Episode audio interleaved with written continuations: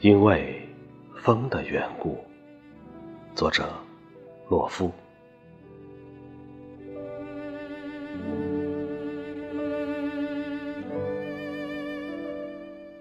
昨日，我沿着河岸漫步到芦苇弯腰喝水的地方，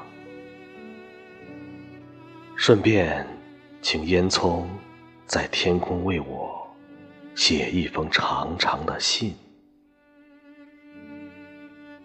潦草是潦草了些，而我的心意则明亮，一如你窗前的烛光。稍有暧昧之处，世所难免，因为风的缘故。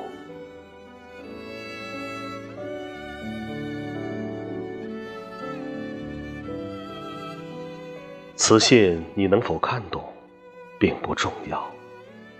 重要的是，你务必在雏菊尚未全部凋零之前，赶快发怒，或者发笑，赶快从箱子里找出我那件薄衫子，赶快对镜梳你那又黑又柔的妩媚。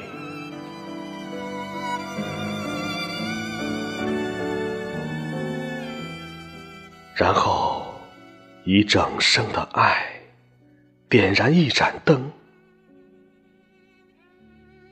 我是火，随时可能熄灭，因为风的缘故。